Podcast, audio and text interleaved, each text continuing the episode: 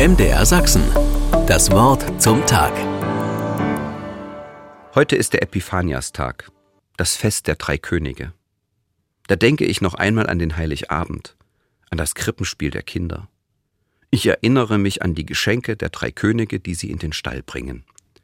Sie knieten sich umständlich hin, um abzulegen, was sie mitgebracht hatten. Dabei kämpften sie mit ihren langen Gewändern und hielten ihre Kronen fest, damit sie nicht verrutschen. Vor die Krippe mit dem Christkind stellten sie Gold, Weihrauch und Myrrhe. Epiphanias heißt übersetzt Erscheinung. Gott erscheint in der Welt. Er lässt sich anfassen, wickeln, bestaunen, knuddeln.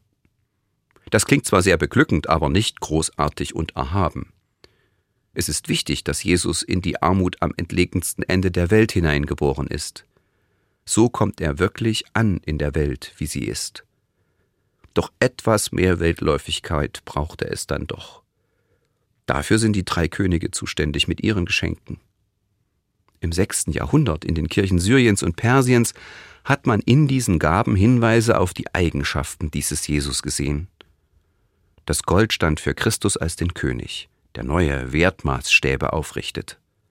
Weihrauch wies ihn als Priester aus, der Gott in besonderer Weise nahe ist. Und Myrrhe meinte ihn als Arzt, der zu den Menschen kommt, um sie zu heilen.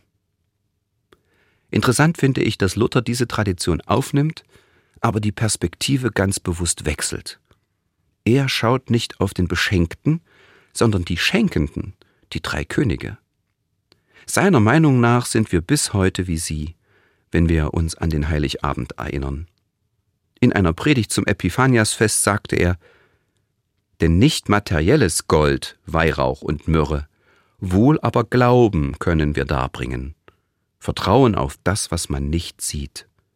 Glauben, dass Christus König, Gott und Mensch ist. Das heißt jene drei Gaben darbringen. Luther sieht, dass die drei heiligen Geschenke eigentlich von Gott selbst sind. Wertvoll wie die Hoffnung, wohltuend wie der Glaube, würzig wie die Liebe.